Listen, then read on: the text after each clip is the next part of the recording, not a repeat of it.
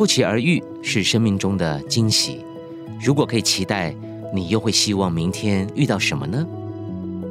但有件事，你我都不希望遇到，却又无法回避，那就是人生的终点站。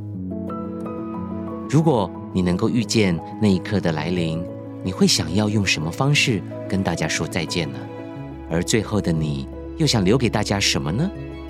大家好，我是黄子佼，在卫生福利部遇见遇见的系列 Podcast 节目，我们试着接近道别前的那一刻，并且了解在面对生命的最后一刻，要如何为自己做决定。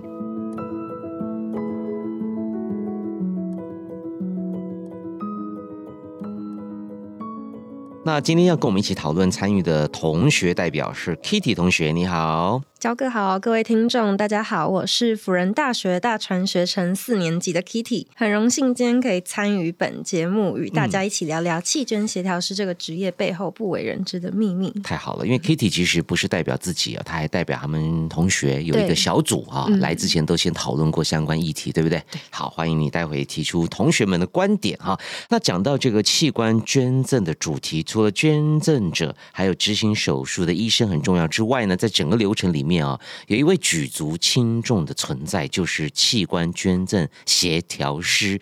我因为之前主持金钟奖啊，所以看了《生死接线员》，也才知道说这个角色其实非常的重要。那这个戏也彰显了协调师的啊存在感哈，也演出了器官捐赠协调师的工作内容。所以今天很荣幸的邀请一位协调师哈，我先欢迎丽凤姐，你好。焦哥好，同学好。那我先介绍一下他的背景啊。那他在台北荣总呢，已经工作三十三年了。是的，等于说你是学校毕业之后就进入了医疗体系。没错。那一开始是做什么？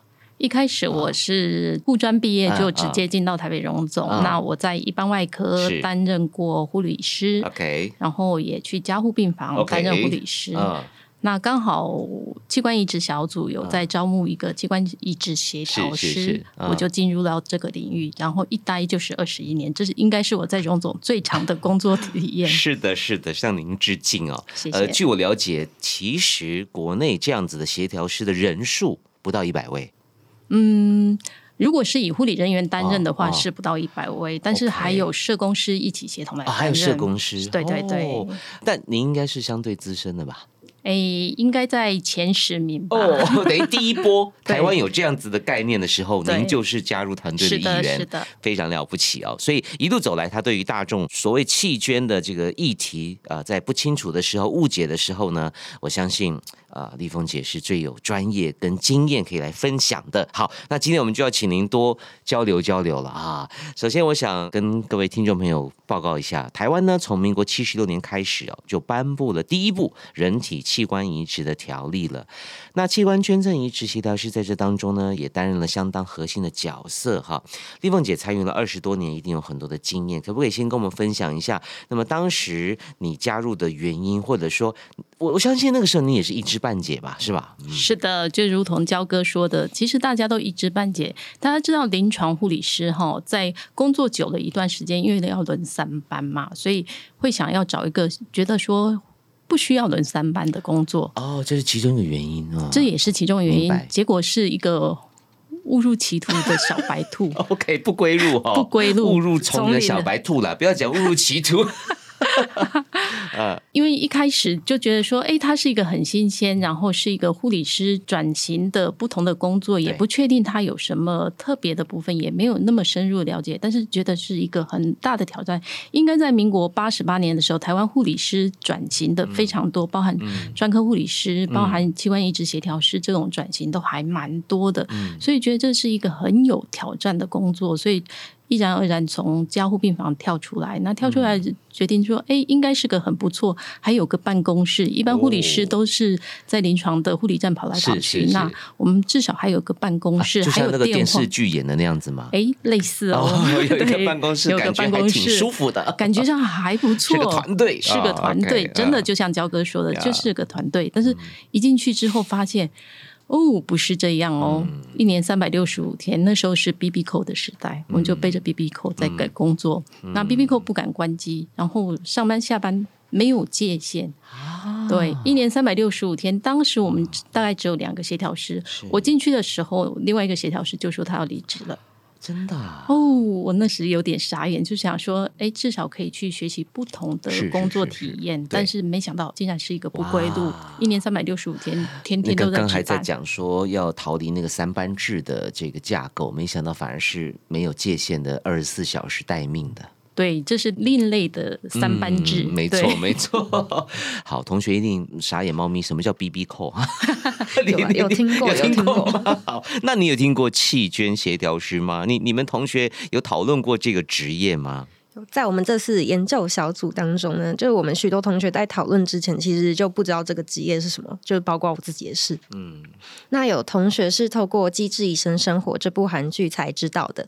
那像是组内有一位同学的妈妈，她本身就是弃捐协调师。嗯，那在跟我们讨论的时候呢，他妈妈就有和我们分享到他的工作内容啊，大概就是在弃捐捐赠的过程中，担任家属跟医生之间的沟通桥梁。对，那除了要和家属跟病患详细的解释弃捐的相关内容，更要有强大的心脏去面对家属跟病患之间的疑问和悲伤的情绪。哇，那今天 Kitty 来非常的适合，原来同学之间就有呃相关的家长哈，也是做这样的工作哈，太厉害，太厉害，所以。我想问一下协调师哦，包括这位同学的妈妈，还有您哈，到底台湾现在有多少人？然后主要的工作是不是像刚刚 Kitty 讲的呢？因为事实上我在看戏的时候，我发现蛮多 你们要处理的事情哈，比如说照顾捐赠者，然后呢司法相验、家属意愿、摘取时候的分配，然后找到受赠者，还要在后续的追踪，甚至有时候要面对检察官，真的这么复杂繁琐吗？可以请您帮我们详细介绍一下。Kitty 真的很认真，我刚才在录音前有先跟他聊过，我觉得他真的很有备而来，所以他大概已经把我们的工作流程也有稍微介绍，就是如同焦哥说的，我们的工作除了有潜在捐赠者，如果他是符合的这种状态下，我们会先去。评估他的状态适不适合做器官捐赠的部分。如果他是一个合适的潜在捐赠者，我们会跟他的主治医师说明这个相关的流程。那因为有时候可能在疾病过程中还不到弃捐的程度，这个主治医师会叫我们说再缓一些。那一旦到了合适的部分，我们就会启动这个部分，先去跟。先召开家庭会议，由主治医师来说明他病情的状态。是，那最后可能会面临死亡的。议题对，那主治医师也会提出说有没有器官捐赠意愿，如果有一旦有这种意愿的话，我们就会介入说明，我们会会同社工，然后医护同仁一起跟家属也坐下来做一个说明的部分，让家属能够了解。那了解之后，我们就启动包含抽血检验，就如同焦哥刚才说的，我们会启动抽血报告的部分，各项的检查，还有包含脑判医师、移植医师，然后也要联络我们的受。受赠者，受赠者还要来做一个交叉比对的部分。其实这种夯不啷当的工作，一个个案如果很顺利的话，大概两到三天可以完成。那有时候紧急的状态下，如果说病人血压不是那么稳定的状态下，可能八到十个小时都要尽快的去完成这个火速处理。所以那个时间上是不等待我们。所以我们在 on call 的日子里面，大家都会比较紧张，在执行这个部分，大家。会有比较大的压力啊，但是我觉得这是一个很有意义的工作，是说可以帮助到病人家属还有受赠者这个部分，这是一个很大的善终跟善生的想法。对对对对，这个职业的存在协调是非常的重要，如同刚刚同学讲。要有强大的心脏，对，哦，就你们自己抗压性也要很强哎，因为你在过程里面，我们只有一个成语叫分秒必争，嗯嗯，可以这样讲吧？可以这么说，哦，对。然后刚刚也提到说，加上你们还有志工，人也不多。不多，我昨天有很认真的去把那个排班表，对，大概一百不到一百二十个，也才一百多一点而已啊，一百出头，而且很多都是兼任的，或者他只是 on call，他只是做一个做一个 bridge，他传电话的，真正在做像第一线的部分，大概七十个左右。对，大部分很多都是兼职的，专职的部分真的没这么多。那我们医院算是比较完整的部分，我们有七个协调师。嗯，对，台大有十个协调师。台大最最多吗？对对对，目前应该算是。所以以您这样子估算下来，在台湾，台湾说小不小，说大也不大了哈。是，安内五高不哈？真的不够。嗯其实一个弃捐的流程 round down 下来哈，两个我们大概分一线、二线。但是如果说你很迅速的话，像我刚才提到八到十小时就要启动这个部分，其实是人不够的。所以一旦启动的时候，我们自己就会先调整大家班，你可能先回家休息，然后来接班这个部分。实际上。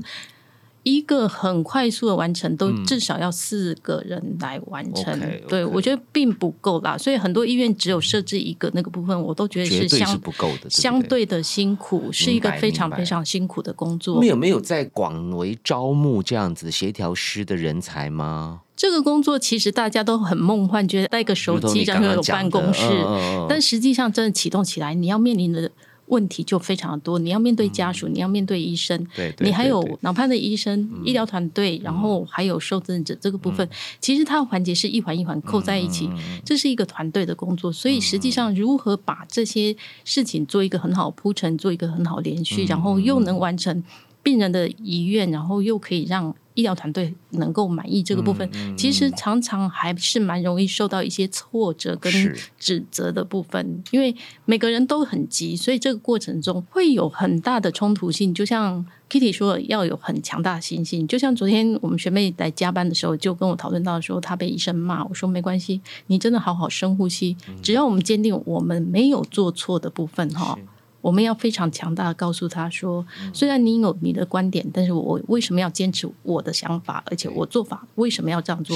去跟他做一个说明，不要觉得自己做错，因为一旦我们很容易被人家指责的时候，都会觉得自己是错的嘛。其实我觉得我们要坚定，我们是帮病人做一个很棒的事情，而且在这个过程中，我们希望这个流程是一个很顺利、一个很清楚，能够一个很好的完满的人生。其实就是问心无愧了。对，但反过来讲，医生也不是刻意要骂人，因为就很很乱、很急、很忙嘛。其实大家就是急，对。这个时候，当大家急的时候，你除了专业要有 EQ，然后你要有很强大心性，就是说。放下来，我们可以处理。你要很坚定的告诉他，我们现在进行的程度到哪里？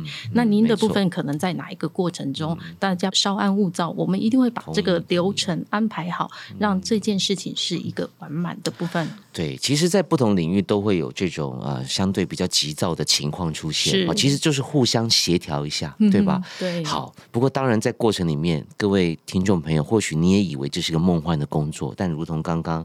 哎，丽凤姐提到，其实没有这么梦幻哈。不过还是希望很多人愿意加入了，是的，对不对？没错。好，如果你听完之后对这个工作有兴趣的，还是欢迎你去了解一下。哎，那我来问一下 Kitty 啊，你们对于这个流程是了解吗？你们同学有没有讨论过这个 SOP？像刚刚丽凤姐讲的，层层层层层层，好多事要做。那根据我们研究小组的讨论呢，基本上很多同学都觉得认为弃捐的 SOP 的流程都是非常完整。是，不过也是有同学表示说。台湾的状况虽然是自己签了同意书，对，但是还是需要家属做最后的决定，所以我们会建议说，如果在签同意书的时候，可以事前征求家属的同意，或者说是多多讨论跟沟通，是是，或许是不是就可以降低在事发当时医疗单位跟家属沟通的困难度？哦，你的意思是说签的时候，因为他是有意识的嘛，就可能很健康的时候签的嘛，就先跟家人说，哦，我有签哦，就不要事后那时候可能也昏迷了或什么，嗯。那你自己 OK 吗？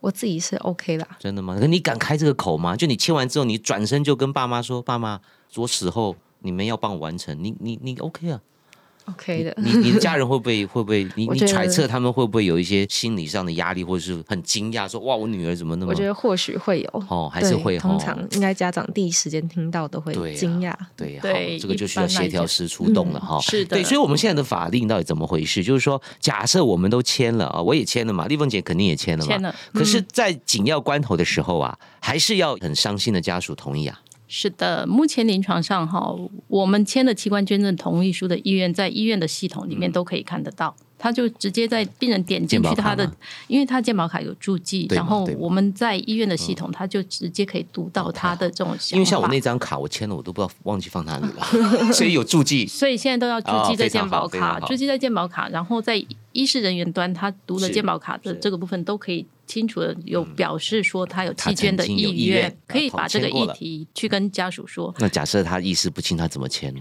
所以在我们医院就有比较大的困扰，像单身农民这个部分，他没有办法做一个做一个表达的部分，怎么去做？那我自己的经验，我有一个很棒的单身农民北北哈，他有十几本著作，但是他在每一本著作的第九十页，一定会放下他的遗嘱，把他遗嘱放在那里面，而且。经由律师公证过，而且他有交代他的朋友说，如果万一我哪一天不行的时候，我那个遗嘱已经公证过了，这个部分是一个很好的表达。照这个走，就照这个这个遗嘱走。对，这个就是非常具有法律的效益。那我自己个人的经验来讲，像我们家是都签，是我带回家跟他们讨论讨论，然后连我的小孩都签了。对，当时他还没有满二十岁，所以他不能自己单独签而已，所以一定要有那个那个监护人监。监护人 对，熊熊忘记自己叫监护人，你已脑部啦。对，妈妈妈妈妈妈负责，妈妈负责。那我先生他是成年人，就他自己签。那我的小孩签的部分就是监护人做个见证的部分。而且你们都讨论过，对，讨论过，很清楚，知道彼此的意愿了。没错，在临床上是这样做的。但是我们去做宣导的时候，都会推广说，你签的这张卡，希望你回去跟你的家人也。讨论一下，那很多人会说这是我自己的事情，干嘛要讨论？但是真正发生的时候，根本就没有人可以跟你讨论。然后我也不知道你的意愿想法是怎么样。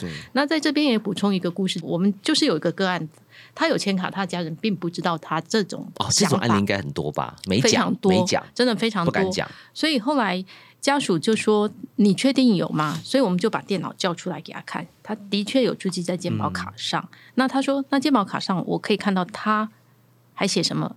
实际上，卫福部现在这个都做得很好。我们除了签卡签完毕之后，它最下面有一个说：“我愿意全部捐赠，或者我愿意捐哪一些器官。”是这些都有扫描，是扫描上传在卫福部。所以，当他发生这种意外，他有器官捐赠意愿时候，我们把健保卡再插上去，我们可以看到那张他手写的笔手写的笔记。哦，那这个就可以更让家主确认说，这个是我的我的孩子或是我的家人家人自己签的。然后他当时有表达他愿意捐赠哪些器官，我觉得这可以去更强化的部分。其实这个部分生命的教育要好好去推动，让每个人好好去跟家人谈生，也能论死。这个部分我觉得是一个很重要的议题啦。真的很难呐，你要在什么时间点？对，因为常常要谈这个时候卖供呢，不要乌鸦或者我们大家吃晚餐吃的高高兴兴的，或者中秋节我们烤肉烤的开开心心，你怎么可能突然间开这个口呢？对，对不对？难，这 timing 很难。对，timing 要抓到的时间蛮不容易。那我自己是因为有工作之便，所以我是用这种方式去跟孩子讨论。那孩子也知道我的工作就是这样，而且妈妈常常半夜不在家，他早就理解这个所谓的议题是什么背后的故事了。甚至常常那个救护车这样偶一偶一过的时候，他说：“妈妈，你的工作来。”我就跟他说，不是每一台救护车都是我的工作哈。了解，对，所以我觉得这个要如何去谈很多时间，还有那个契机的部分，都要去做一个很好的讨论。那我们在推广的过程中，我们也会让那个签署的人说：“哎，你可以带一份回去给你的家人去做一个参考。”是的，是的。我觉得这也是一个方法。那如果家属不反对的话，觉得说：“哎，这是很好。”那甚至有人说：“我家好多人，我可以多带几份回去吗？”我说：“没有问题，你带回去填写完毕，把它封。”好，投到邮筒去，他就会寄回去那个期捐登录中心，就可以做一个注记。但是他注记的时间可能会稍稍久一点，可能要四到八周这个部分，因为他整个作业完成这个时间会比较久一点点哈。所以我觉得这是一个方式。嗯，对。看来有很多事情可以呃，在今天听完节目之后，各位开始去思考的，就是说，除了你要不要去签，签了之后要不要去讲啊，尽快去讲啊，让助记也可以快一点成功。所以这个都有一个流程。在那最主要是，这是很棒的一个提醒，也就是说，记得早一点跟家人开口，让你这张意愿卡呢能够发挥到最大的功效。是的。那我想问一下，您刚刚提到潜在捐赠者的概念是什么？是说他相对器官是非常非常健康的状况吗？对，潜在捐赠者，我们在临床上就是叫做昏迷指数五分以下。嗯，对啊，昏迷指数五分以下的病人，他可能是因为外伤、中风、缺氧、意外、车祸导致脑部重伤，然后他的他的眼睛对光没有反射。他的没有咳嗽反射，我们给他疼痛的刺激，他没有反应。那如果真正要做到脑死判定这个部分，一旦是他签了器官捐赠同意书之后，我们才会启动。但是临床上，我们大概会先去看他瞳孔对光有没有反射，然后对疼痛有没有反射，去抽痰它有没有反射，这个部分先去评估它是不是一个潜在的捐赠者。那临床上很多有时候通报就说，哎，学姐学姐有一个潜在捐赠者，哎，他还咳得很好，会呼吸，然后眼睛会眨，这个部分在临床上都可能是。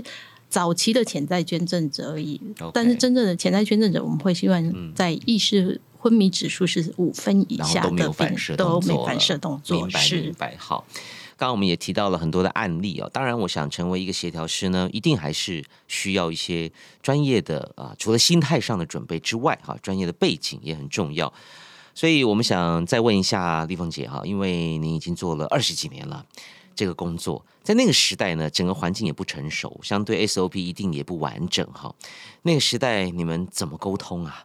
那个时代甚至连手机都还没有，要找人也不太容易啊！啊，用 BB 扣哈。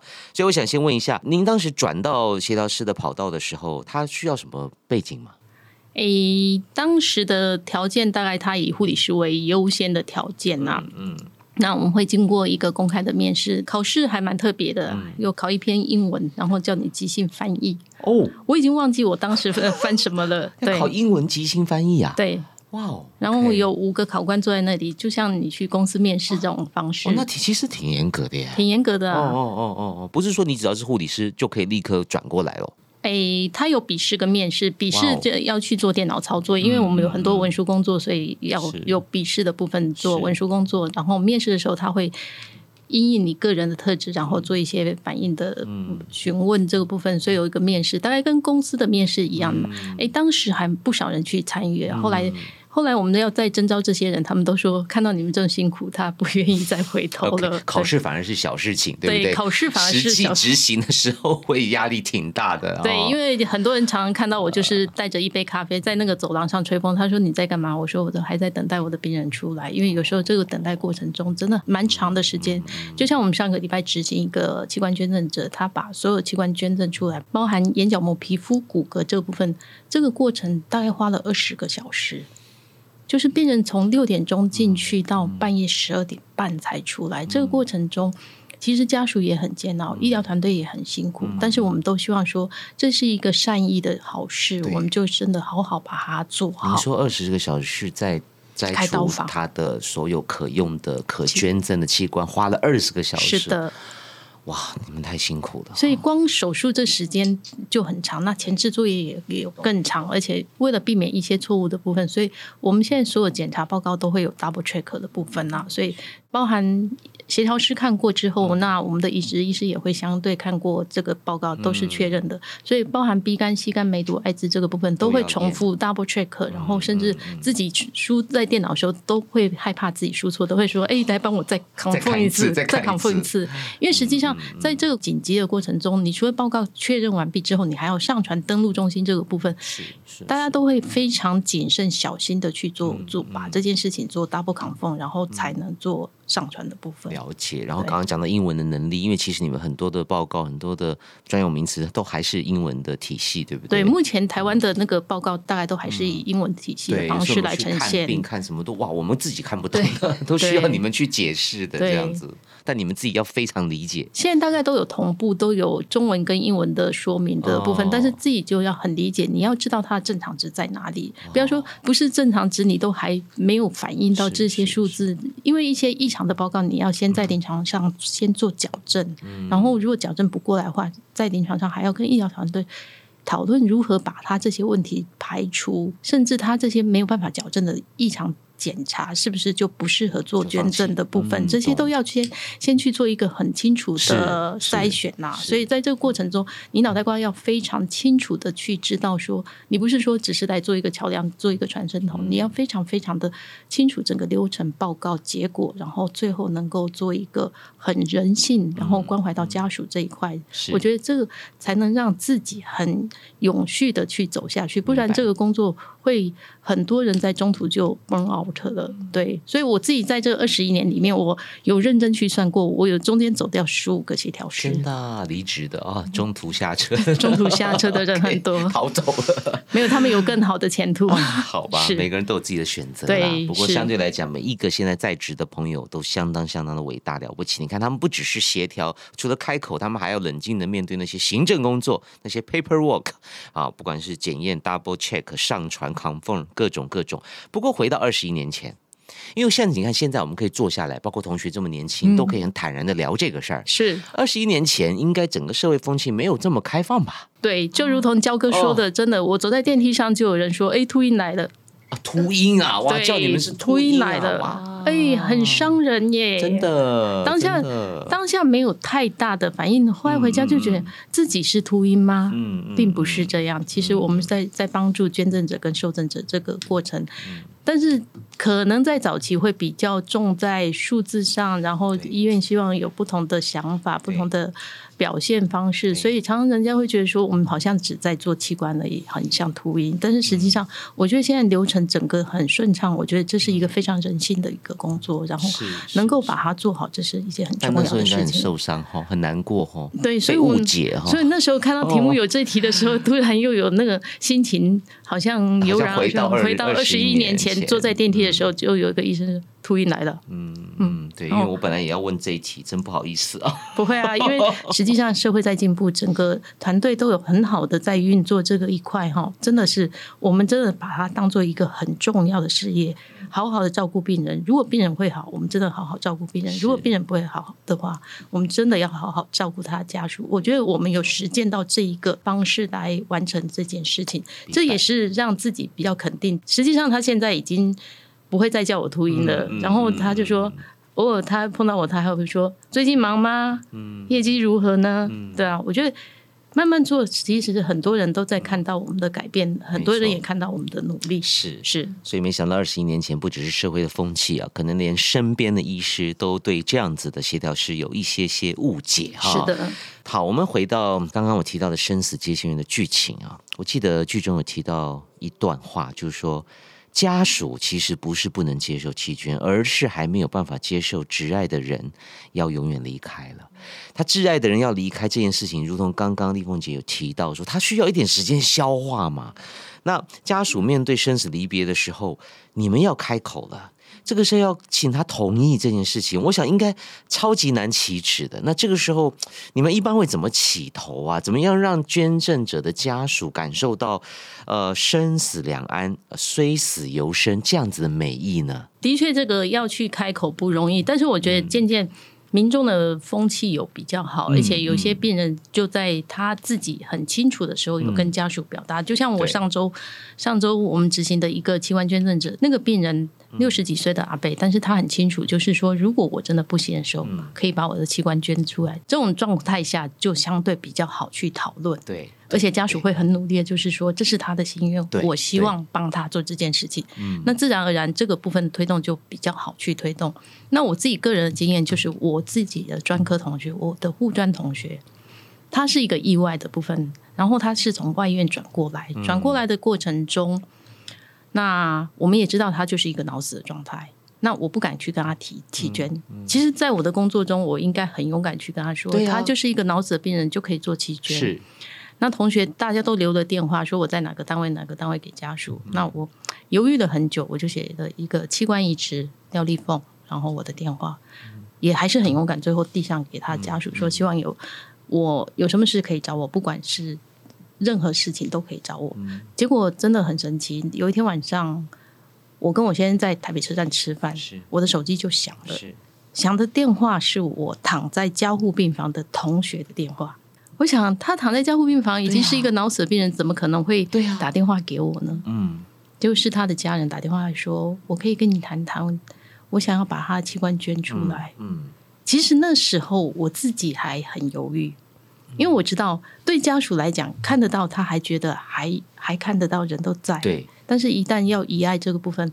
我自己也还没做好准备，而且是自己的同学，认识了二十年同学，因为意外导致这个问题，我们也觉得很难过。所以后来我自己就告诉他说：“我可不可以跟你明天聊？因为我知道他相对血压各方面都 OK。”是。那最后请他的家人一起来讨论这个部分，那也是主动提出来，所以这个部分就是相对比较好进行的部分。还蛮意外他会打来的，对我自己还蛮意外，说是你没开口，他开口，他先开口了。没想到我写了这个条子给他，他竟然是他主动开口。在那个过程中，真的还蛮煎熬的，对自己来讲，因为是你熟悉的人，那个过程中还蛮煎熬的。自己又要非常坚定的去帮他做这件事情，但是时隔十几年，现在想起来还是有点心酸，但是还是觉得。我的那个同学的家人真的很棒，帮他做了一件很好的事情。所以这个过程中，要如何去启动这个部分，其实都很难。那我们大概会视当时的状况，我们会去聊聊病人的生平，然后甚至是说他是一个怎么样的人啊，有什么想法。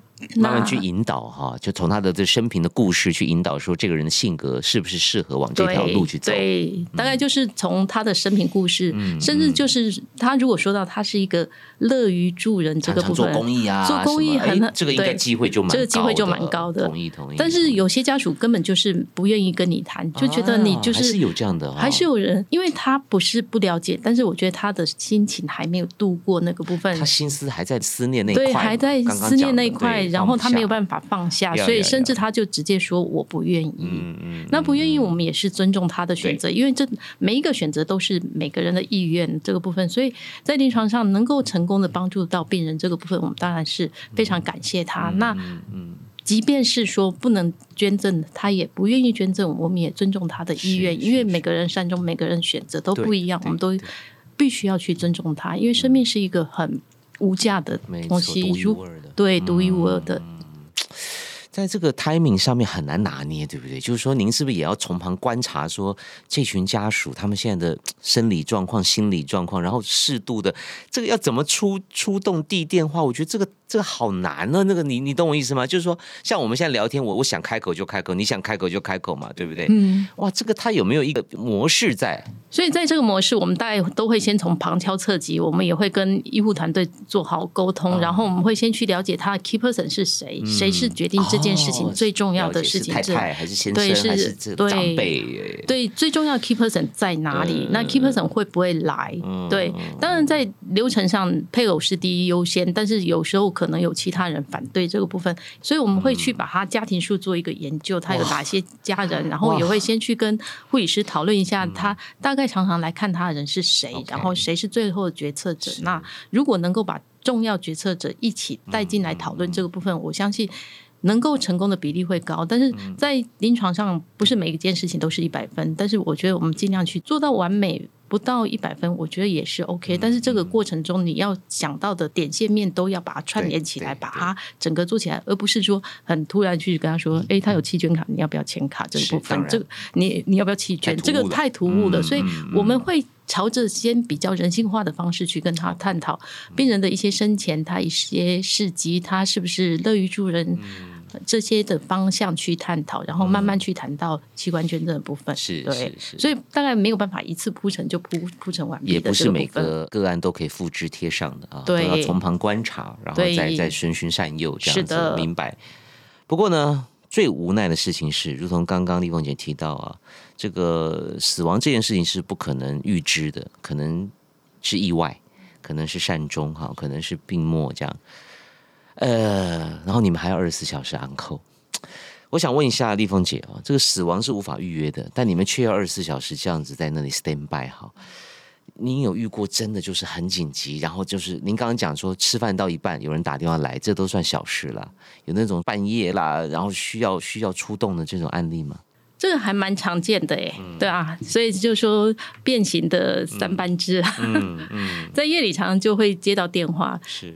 接到电话可能是转介或者有潜在捐赠者去需要你先去做评估。我我自己的经验，我曾经在我们家，当时我先生出差，然后我小孩在睡觉，嗯，小孩是国小而已，然后半夜就接到电话，然后急诊室扣啦，是，然后就默默的出去工作，然后骑着我的 欧多拜去到医院，去到医院处理完回来，大概清晨五点。五点的时候处理完毕之后，然后六点还把小孩叫起来说：“哎，妈妈刚刚去医院回，刚回来。”是是，都会有这种状态。换他要去上学了，对，换他要去上学，刚回来呢。对，就是说妈妈昨天上了夜班，这种比例还蛮高的啦。甚至大家很可爱的是，协调师很可爱，这个礼拜空气怎么都不响，还自己要测试一下是不是它坏掉了。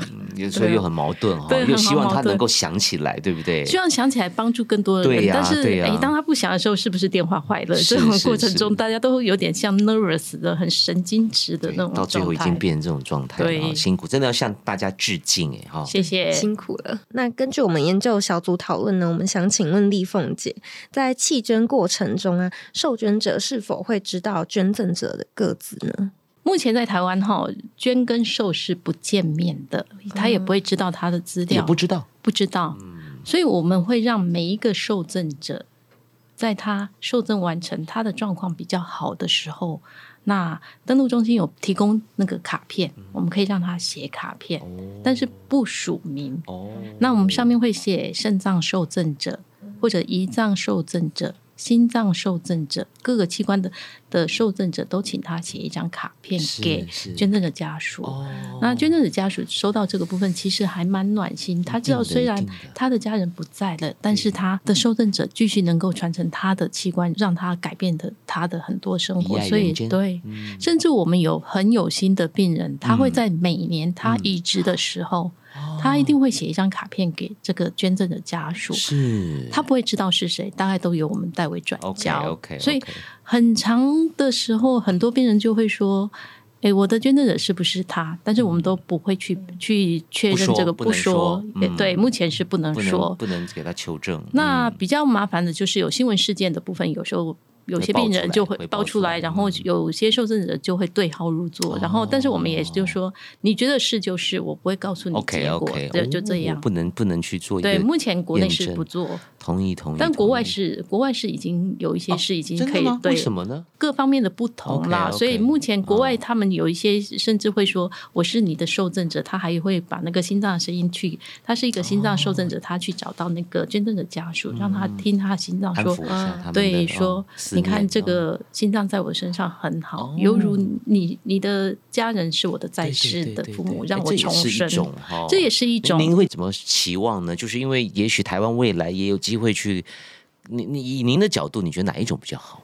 我觉得台湾应该是可以走向更民主。如果是大家可以接受的这种状态下，也许未来可能会朝向这个方向，但是不会是在现在啦。也许未来有机会会走到这个部分，甚至很多病人受赠者他也约略知道会是谁，但是他也不会去打扰他。那他会用他的方式去表达他对他的感谢。是是。刚刚讲每年一张卡片特别有意义哦，因为对受赠者来讲，那好像他的重生日，对，那是他另外一个生日哈。是的，送一张卡片给给家属抚慰一下，非常有意义。是的，还有一个我想问一下，就是说，其实很多行业哦都很不喜欢收到凤梨，啊，像媒体业也是哈，或者说像是我想急诊室应该也是啦。对，可是据我了解，你们的办公室啊，嗯，反而是有凤梨的。第一个支持那个凤梨农嘛，小农本来就很辛苦，各行各业都要支持。对，啊啊啊！那凤梨，因为实际上在临床上，大概大家都很怕，加护病房病房都很害怕这种，不要这么热闹，不要这不要这么热闹，不要翁来，这病患一直来，我们汤哦，哎。但凤梨，我们只是觉得说，这是一个生命的意义，生命的传承。如果有这种机会的话，放凤梨只是代表说。如果在这个过程中，我们可以好好帮病人做到这件事情，其实受赠者也是一个很大的收益。当然是很难过，说有一个捐赠者，他家人就会失落这个部分。但是在这个失落过程中，他能够把他器官捐给。其他受赠者这个部分才是我们工作最大意义，不再看数字的部分。凤梨的部分不在于说我要有多少业绩，是希望说在这个生命的过程中，我们能够帮助到病人，能够帮助到家属，然后让他的生命做一个传承。所以我们在我们办公室很有趣，我们办公室。哎，人家害怕的东西，我们都比较不怕。嗯，对，希望弃捐不要中断哈。是，人家是卖来，你们是多多少少能够来一点是挺好的。因为这是爱的延续。没错，没错。好，嗯，最后我要告诉听众，你看丽凤姐是不是很了不起？是不是很值得我们敬佩？巴特哈有一个有一个坏消息哈，就他要退休了。哎，应该还有几年哦，应该还有几年。好，麻烦您继续 服务。但是这个原因是什么？退休是因为年龄界龄啊，因为我们算是危险劳工，所以我们六十岁就必须要退休。哦，那我离六十岁应该还有好几年啊，所以还可以在在这个领域继续为大家服务。所以我觉得现在重要的部分就是做一个生命传承、生命教育的部分啊，我觉得这才是很重要。其实学妹做的很辛苦，如果台湾能够建立一个很好的制度，包含整个转介的方式，利用科技的方式来做一个很好的转介。嗯。这个部分可能在这个行业上，我觉得应该有很大的注意，因为现在很辛苦的是，每次一旦有器官成功的捐赠出来，我们要不停不停的说话，依照那个器捐分配的名单，我可能要跟 A 医院说一样的话，跟 B 医院说一样的话，跟 C 医院说一样的话，为了这个器官能够顺利的转出去。一再重复、重复的讲话这个部分，那虽然系统也很清楚的可以看到一些资料，但是实际上病情的那一块哈不清楚，有时候会造成临床上会比较误判。所以我觉得说，未来科技这个部分，如果可以系统上可以直接录，把录音档直接上传，然后我可以直接去听这个录音档，然后这个录音档就是一个必听的部分，讲一次这个部分避免。很多医院很辛苦的部分，像我们医院，大部分器官都会留在我们医院，少数会因为疾病的。因素或者那个分配的原则会把它转出去，因为在心脏、肺脏、肝脏，它有疾病严重度，它是优先，不是说你们医院产生，你们医院第一优先使用。所以心肺肝它有疾病的严重度是为优先，别的医院需求赶快送过去。对，所以在台湾这个分配制度其实做的还不错。了解。那再来就是肾脏、胰脏，它是看配对的部分。OK。那配对，他如果说那个组织配对是一模一样的，他也是第一优先。嗯。那组织配对第一优先以外，现在还有个三等亲，就是我的家人捐赠过之后，嗯。我这一次我可能就会比别人优先，比别人优先，所以就是我的家人捐赠过，三等亲有需要做移植这个部分，他也会是优先的部分。所以政府做了很多的努力，在这个部分也希望鼓励弃捐能够回馈一下家属的，对回馈一下家属这个部分。我觉得其实这些都是政府很努力在做的部分。但是未来如果能够更利用更科技的方式，避免协调是这么辛苦，重复重复的再讲一遍，真的很。很辛苦的，就是。可是科技这么进步，我们不能录个 line，然后 就是传给所有医院的负责人吗？目前 line 因为还不是大家主轴很常用的，可能因为日常很主轴啦，但是你们的体系不是就对了。群组非常的多，你你一个心脏要跟心脏的团队呃传，然后你肺脏要跟肺脏的团队，对啊，那我就 send 过去啊，分享过去啊，不那大概目前在医院的自己医院大概都是这样做，但是在。